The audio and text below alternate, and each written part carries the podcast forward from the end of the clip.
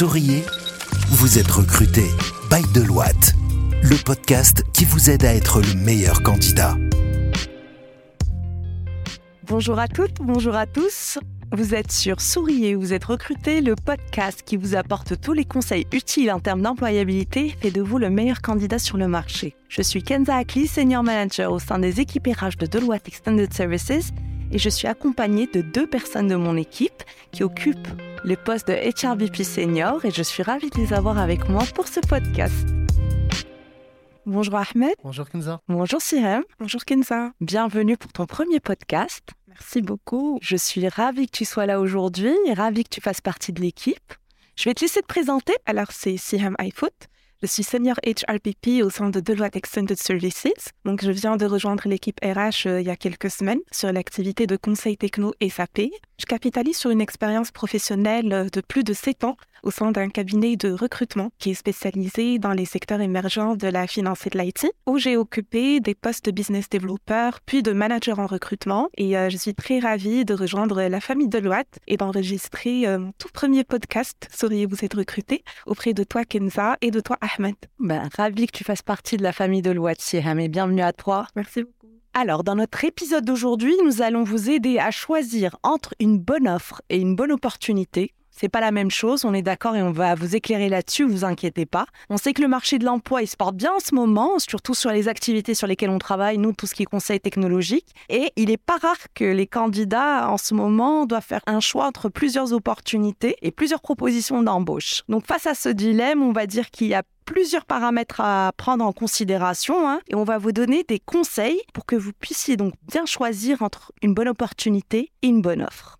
Ahmed, est-ce que tu peux nous expliquer d'abord qu'est-ce qu'une offre et qu'est-ce qu'une opportunité? Parce qu'il y a bien une nuance, euh, puisqu'il y a deux mots qui existent. Bien sûr, Kenza.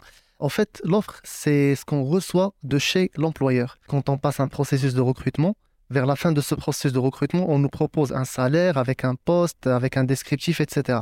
Donc ça, c'est l'offre. C'est les éléments visibles qu'on a soit sur notre contrat ou bien sur les différents euh, documents envoyés par l'entreprise. Par contre, une opportunité, c'est toutes les autres parties qui ne sont pas visibles. Pour schématiser un peu le tout, on peut dire qu'une opportunité aujourd'hui se compose de quatre grandes parties.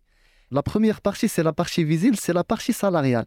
Donc, c'est tout ce qui est salaire de base, c'est tout ce qui est euh, rémunération de performance, long-term incentives, tout ce qui est plan de retraite, c'est tout ce qui est avantages sociaux, les conventions, les partenariats, etc. Donc ça, c'est vraiment la toute première partie d'une offre. Par contre, on a trois autres parties qui sont cachées, dont notamment le contenu du poste, parce qu'il y a une différence entre la description du poste et le contenu du poste.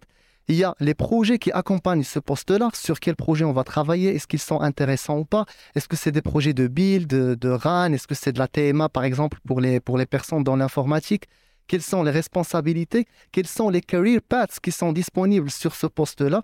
Donc euh, parfois dans des entreprises, euh, généralement, par exemple, chez des clients finaux, on trouve que le career path, il est déjà déterminé. C'est euh, tu rentres, par exemple, en tant que consultant ou bien en tant que recruteur et par la suite, tu évolues pour devenir responsable, etc.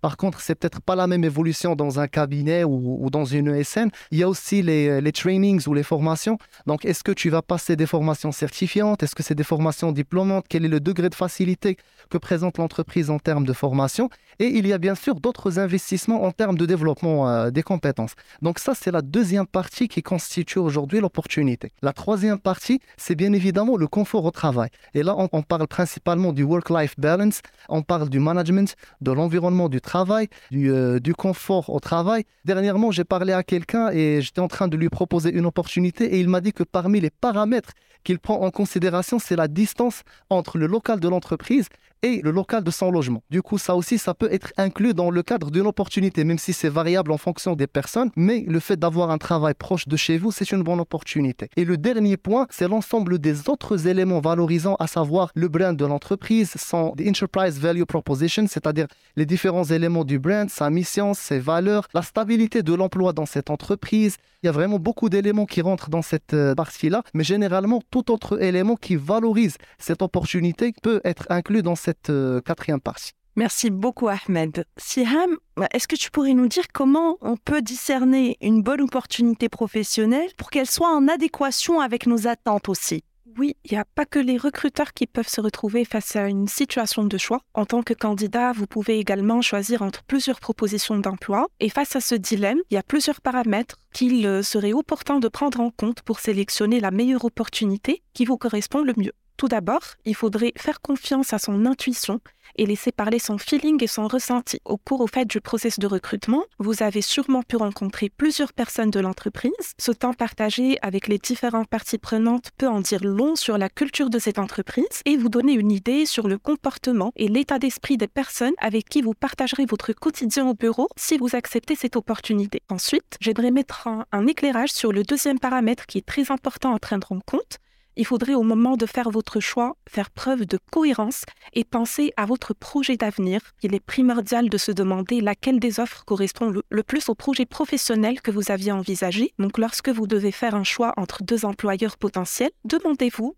laquelle des opportunités correspond à votre projet de carrière et se rapproche du poste visé à moyen ou à long terme et qui vous permettra d'apprendre de nouvelles compétences et de prendre à long terme plus de responsabilités. Donc il est aussi euh, vivement conseillé de se renseigner très attentivement sur les entreprises qui vous proposent de les rejoindre afin de savoir laquelle est la plus dynamique, la plus réputée, la plus innovante et la plus à même de vous proposer de belles perspectives d'avenir. Et last but not least, je vous conseille de bien réfléchir à ce dernier point primordial dans le choix de la meilleure opportunité, ne pas s'arrêter à la rémunération. Donc en effet, vous pouvez également prendre en compte des critères plus objectifs pour faire votre choix, notamment la rémunération. Si l'un des employés vous propose un salaire plus élevé que l'autre, vous pouvez évidemment être tenté de le rejoindre, mais attention, tout de même, à ne pas s'arrêter qu'à la rémunération proposée à l'embauche. Donc, dans certaines entreprises, les salaires sont réévalués chaque année et vous pouvez donc vite progresser sur cet aspect. Donc sans compter les avantages à prendre en compte euh,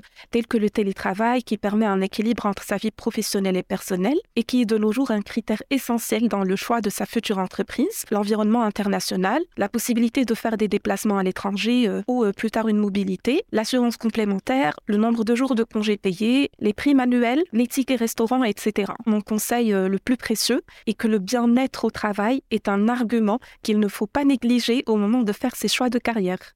Merci beaucoup, Wissiam, pour tous ces éclairages. Il y a aussi un autre facteur qui va venir s'ajouter à cette équation, c'est euh, est-ce que je choisis une opportunité ou je reste là où je suis? Parce que ça aussi, c'est un, choix cornélien à faire. Ahmed, euh, si demain tu avais une opportunité en face, euh, qu'est-ce qui ferait que tu partirais ou tu resterais?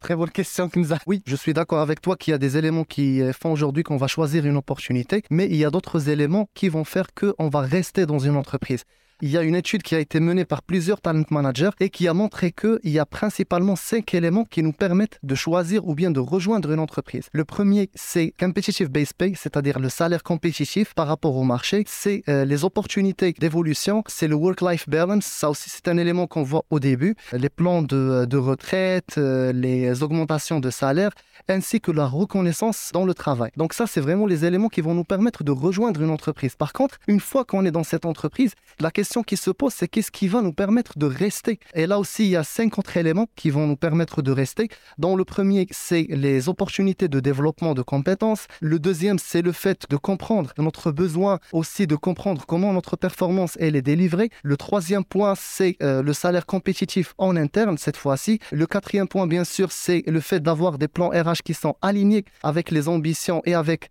les besoins des collaborateurs. Et le dernier point, c'est la clarification des attentes de l'entreprise. Ce dernier point, c'est quelque chose sur lequel on peut poser une question dans le cadre d'un entretien pour savoir est-ce que les attentes de l'entreprise sont claires de ses collaborateurs ou bien du poste pour lequel elle recrute. Merci beaucoup pour euh, tous ces éléments, Ahmed. J'aimerais bien qu'on finisse avec euh, peut-être une note un peu plus personnelle aussi chez Siham qui nous a rejoint récemment. Siham, elle a passé sept ans chez son ancien employeur, donc j'imagine que ça devait pas être une, euh, une situation facile que de démissionner pour démarrer une nouvelle aventure. Comment ça s'est passé un petit peu dans ta tête quand tu as dû choisir? Oui, alors en effet, Kenza, lorsque je me suis mise à l'écoute du marché euh, il y a quelques mois, j'ai considéré plusieurs opportunités professionnelles intéressantes et entamé euh, plus qu'un process de recrutement. Donc au moment de devoir faire mon choix, j'ai opté pour la meilleure opportunité en termes de poste et de responsabilité, donc celle qui offrit euh, plus de challenge, qui garantissait de meilleures conditions de travail qui euh, promettait une évolution dans un environnement de travail dynamique et opportun à dimension internationale et qui surtout correspondait le plus à mon projet professionnel. Et pour ma part, donc je me suis appuyée euh, sur l'ensemble de ces éléments et mon choix a été fait pour rejoindre Deloitte. Merci beaucoup, Siham. Pour conclure, ce qu'on pourra dire, c'est que la différence entre une offre et une opportunité, clairement, l'opportunité, c'est tout un package dans sa globalité et ça ne comprend pas que la rémunération. La rémunération, comme l'a si bien dit Ahmed, c'est vraiment la face euh, de l'iceberg qu'on voit, mais il y a aussi toute la face cachée.